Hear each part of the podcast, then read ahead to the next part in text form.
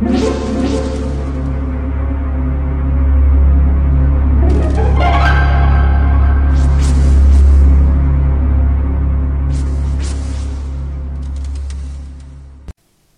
家好，我是小依依，欢迎收听一分钟破案。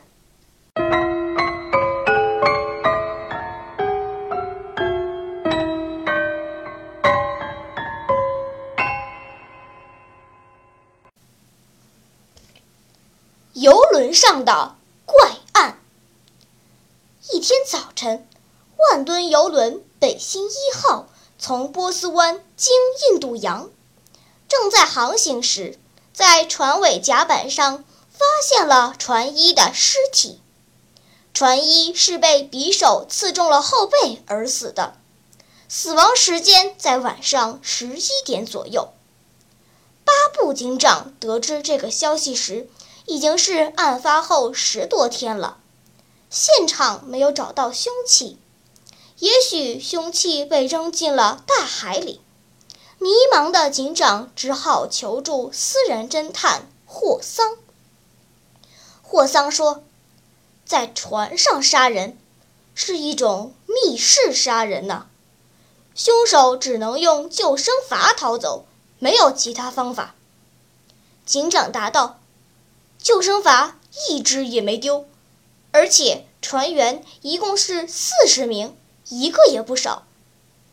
霍桑问道：“有没有具备作案动机的可疑人？”“有两个人。”巴布警长从口袋里掏出笔记本，边看边说道：“一个是二等水手森姆，是个赌棍，出海期间。”无论是玩扑克牌还是玩纸牌，他都光输不赢，曾向受害人借了近五十万元的债。我们查过受害人的随身物品，受害者借据不见了。其他船员都听说船长曾警告过森姆，如果他再这样赌下去，就让他下船。对船员来说，下船就等于被解雇一样。的确，那么另一个嫌疑犯是谁？霍桑感兴趣地问道。报务员维科，他是受害人的侄子，也是受害人唯一的亲戚，所以是受害人的遗产继承人。有多少遗产？在郊外有一块很大的土地和一幢房子，要是卖掉的话，会是一笔很可观的数目。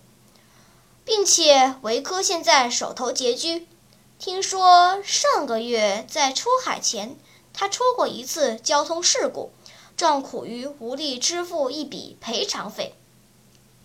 那么他的杀人动机是最充分的了。可是。光有动机而无物证，是难以确定谁是凶手的。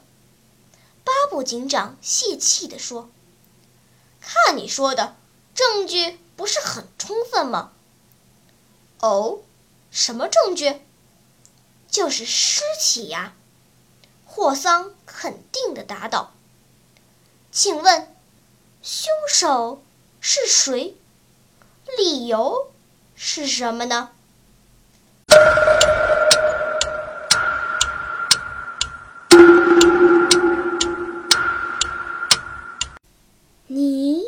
想出答案了吗？现在是拨开云雾探寻真相的时刻。原来凶手是报务员维科，在杀人案件中。只要把尸体藏好，犯罪就不成立。话虽如此，可在陆地上杀人，要把尸体处理掉是很困难的。但如果是在印度洋航行的船上，那就简单多了。周围是一望无际的大海，只要将尸体扔到海里就行了。但凶手。竟有意识地将尸体留在甲板上，这说明凶手不能让被害人下落不明，也就是说，不能让被害人的尸体失踪。如果被害人的失踪不足一定期限，在法律上是不能承认死亡的。那么在此期间，继承人就不能继承遗产。所以，维克为了早日得到叔父的遗产，就有意识地将尸体留在甲板上。森姆的借据不见了，也是维科为转移视线，嫁祸于森姆，才把借据扔掉的。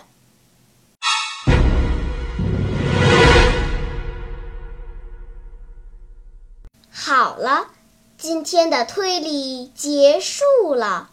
小朋友们，你喜欢听悬疑推理故事吗？